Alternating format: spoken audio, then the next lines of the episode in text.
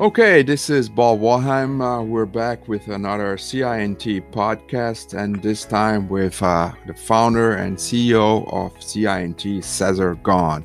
And our conversation of today is around leadership, the lean, lean digital, the new normal, or the new, new normal, and new ways of management. That's uh, what we're going to be asking Cesar and, and sharing his uh, knowledge and his advices. Uh, to get started here, I just want to thank thank you, Cesar, for being here and ask you if it's all good, all healthy with you. Good day, Bob. Great to be here. Um, let's get started. So, um, let's go into, into, into a big picture view. And my first question to you is, what are the main actions and changes changes companies are facing nowadays, Cesar?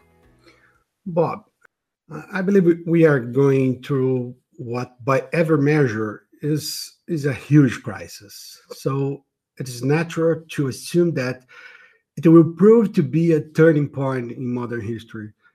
So, uh, yet the world will emerge from this crisis. Uh, I think it will be recognizable. Uh, but if we narrow this analysis down to the corporate world, the pandemic is not so much changing the base direction, but it's a huge acceleration of this future. But it's a lot. Companies were already struggling to handle the pace of change in consumer behaviors. And this unexpected acceleration increases uh, what I call the gap between the incumbents and its consumer. It, it's really open new space for disruptive innovation. So I believe for, for the large complex companies, the big question today is how successful companies should react to the digital storm. That is just beginning. So uh, I think a good way for to address this such a complex uh, question is looking really deep on two important perspectives. One is strategy, and the other one is leadership. Perfect talking about leadership what are what are the challenges that leaders are facing in this uh, big crisis as you were describing? Well i, I would start uh, uh, with the strategy challenge and, and and that's really correlated with the technology and the pace innovation. Uh, to go a little deeper on this subject we need a vocabulary for strategy. So uh, let me introduce one that I think is very useful. At the turn of the 20th century, the first academic models emerged to discuss innovation and growth. So that was the moment where Christensen, amazing Christensen, introduced the disrupt innovation concept in, in, in his seminal book, The Innovation Dilemma. It was back in 1997 and it's still a very powerful way to, to see innovation. But almost at the same time, really two years later, a set of author, authors published the book The Alchemy of Growth that introduced the three horizons model. That was a simple, very simple way to explain this complex idea on how companies uh, need to execute the current core business while at the same time starting putting effort on creating new capabilities. So the three horizons provide a, an incredible, simple but powerful vocabulary, and a model uh, innovation and growth occurring in basically three time horizons. The, the, what we call Horizon One is basically continuous improvement inside the core business.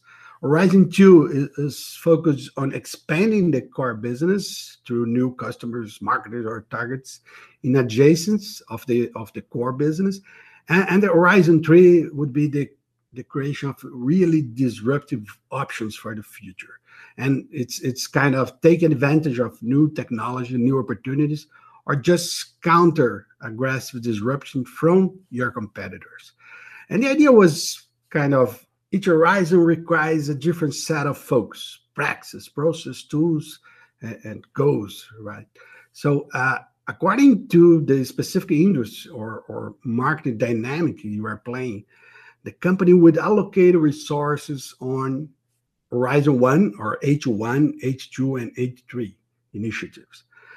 As an example, the typical numbers two decades ago were like a company should invest 7 to 80% on Horizon 1, expect, expecting short term or same year results, and save 10 to 20% for Horizon 2, expecting results in a timeline of two to five years. And finally, if it's possible, it should put five at, at max of 5% on Horizon 3, expecting options to flourish, maybe to flourish in a range of five to 10 years. So uh, I think it's it's very simplistic way uh, to to look at this. But if you if you go to to the current uh, moment, the wave, the pace of innovation now, it's kind of obsolete. So uh, I think there's a different way to look at this model, and that's I think is a good starting point for rethink strategy in the digi- in the digital center. I love it. I love it. Uh, very very interesting and very simple as you said right so would you give us some practical examples and and what is what has changed from from the previous uh, years well i, I think a, a, powerful way to still use this model is, is look at classify what they are doing in terms of what what risks are you taking simultaneously so are you taking market risk does it solve a customer need? Are you taking technology risk? It's technically feasible. Or are you taking business model risk? Do you have a financially feasible engine for growth? I think this is this is if you if you go to to what companies traditionally are doing uh, uh, or were doing in the industrial century, uh, the first the company became the empire right the, they become big large uh, uh, they become the leader by by excelling in quality productivity supply chain distribution and at least how uh, learning how to manage complex at scale only after that fight companies pay attention and energy and resource to funding innovation on horizon 2 and Horizon 3 spaces. If you look at iconic companies like Netflix, Air, Airbnb, and Uber, it's easy to note that probably for the first time in history, these companies become dominant, focus almost exclusively on Horizon 2 strategy. If we move our eyes to the emblematic auto industry, it was a kind of symbolic milestone that just a few weeks ago, that really I think was July 1st, Tesla reached a market capitalization of more than 200 billion US dollars, sur- surpassing Toyota. Toyota that I love because they invented Lean to become the most valuable automaker in the world and in history. But how can be possible if this company, Tesla, is struggling to produce only 400,000 cars a year? So they haven't mastered the car factory business yet. Just as a comparison, Toyota produced more than 10 million high qualities cars a year. So it's it's a flawless production line. That's 25 times more than Tesla. But according to the industry experts, Tesla is more connected to the consumer. It resonates better as a lifestyle, as a company with a purpose, more aligned with the environmental ambitions of the society, as a clean energy promoter.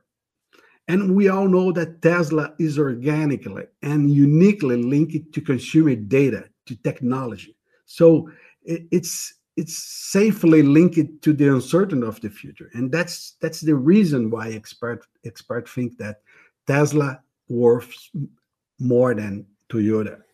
Now let's let's take a look of or at the digital gorillas amazon google apple.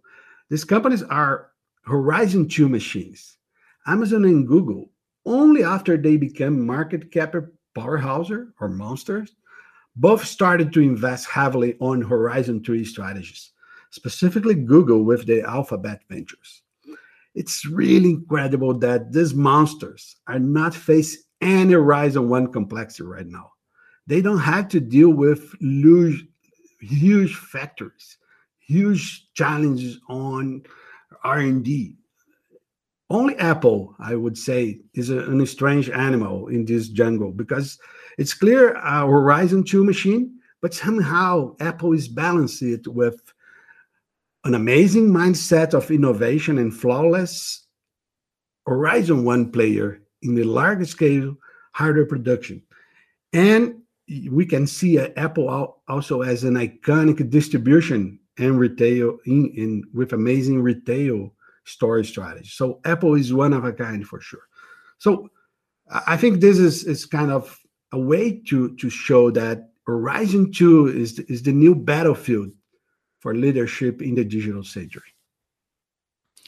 Interesting, interesting. Is is there or do we have at CI&T a formula for for this to play a better H2 game?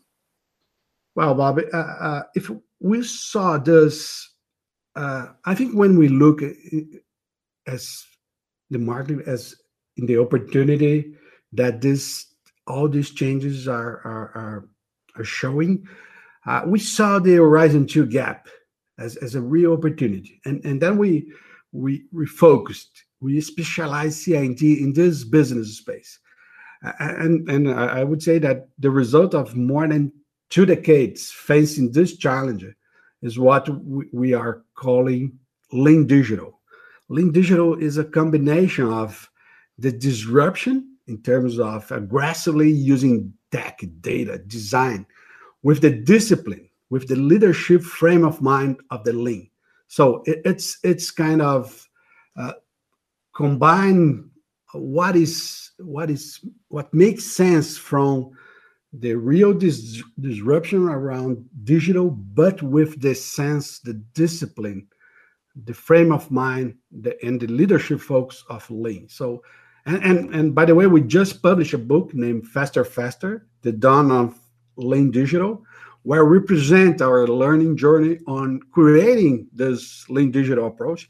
It's based on CI&T experience in perspective, of course, but also including the transformation journeys of some of our clients like Itaú Banking, Coca-Cola, and Azul Airlines. I think it's, it's a good start for understanding what's happening in this uh, changing world.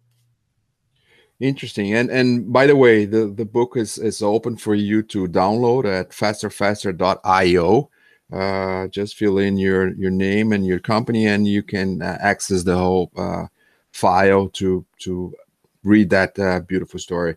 Uh, before we go to a, a, different subject, I would like you to ask you to to explore a little bit more uh, about this lean digital that you mentioned, and it, it, that is also in the book.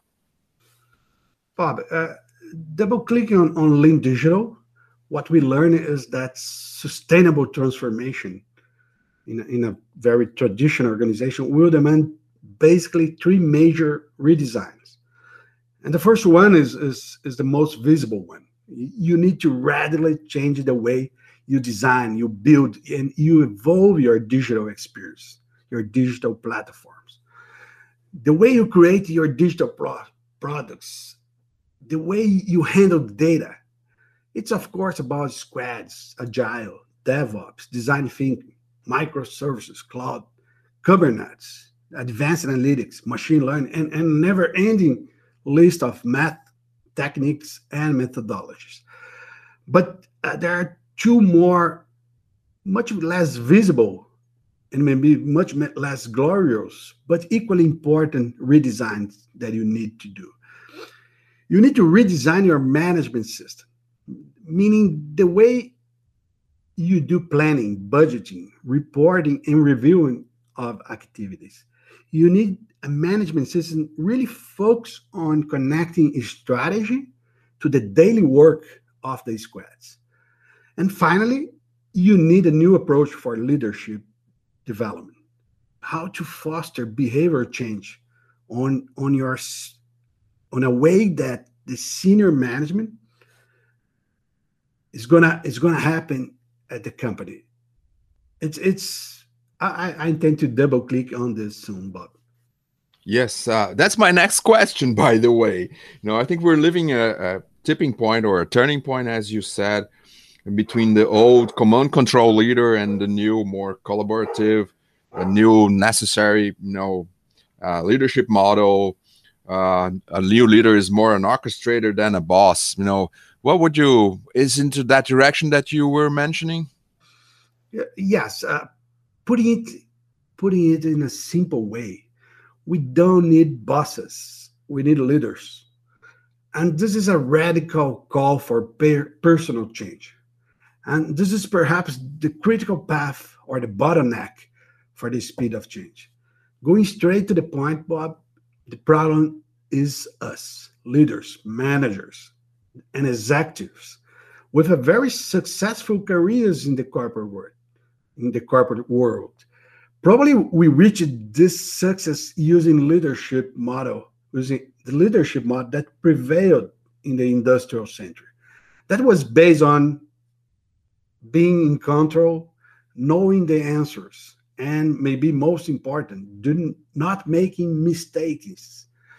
It's quite, quite, quite, quite possible to leverage innovation and agility using this classical command and control leadership style. Instead, to play in the digital jungle, we need leaders that inspire by translating strategy and purpose. We need leaders that foster obsessively the learning mindset. And finally, we need leaders that create an environment for experimentation, for risk, and of course for mistakes. That's that's a huge change for in the leadership style, Bob. Yes, yes, totally. Um, what what would you say are the, the main blocks for those that uh, already recognize the necessity of a change, but sometimes can do either for the companies or for themselves?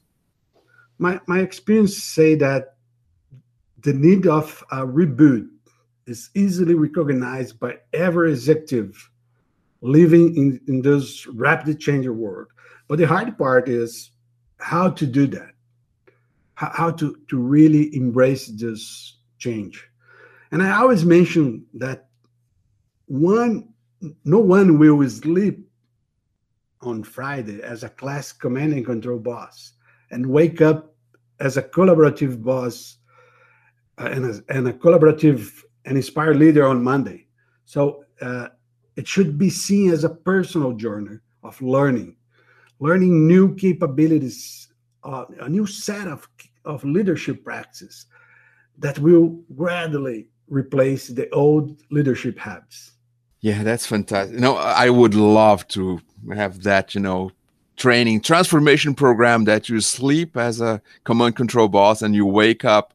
Could be a whole weekend could be a whole week right? You just wake up as a collaborative you know adhocracy you know new leader. It would be fantastic right cesar? But uh, it doesn't exist. Uh, as you said. But uh, unfortunately, Bob. Yeah, yeah. Well, if if we could create that, we would be billionaires, right? So because everyone needs that. But uh, we're coming to to the end of this fantastic conversation, and and and also I would also like to thank you, Cesar, for for for the lessons you're giving us. Uh, uh, and I would like to ask you uh, your piece of, of advice for those leaders that feel outdated you know feel that they are you know still in an old world and they need to change. What would be your your piece of advice?